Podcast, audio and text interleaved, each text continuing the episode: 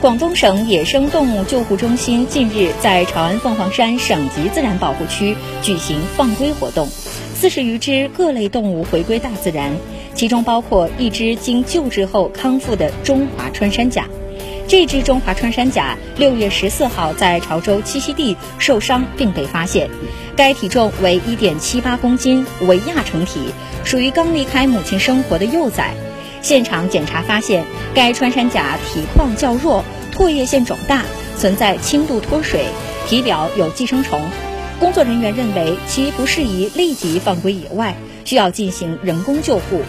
经过二十多天潮州、广州两地多方的接力治疗后康复，专家们判定它的身体已经完全康复，具备了捕食能力，能独立生存。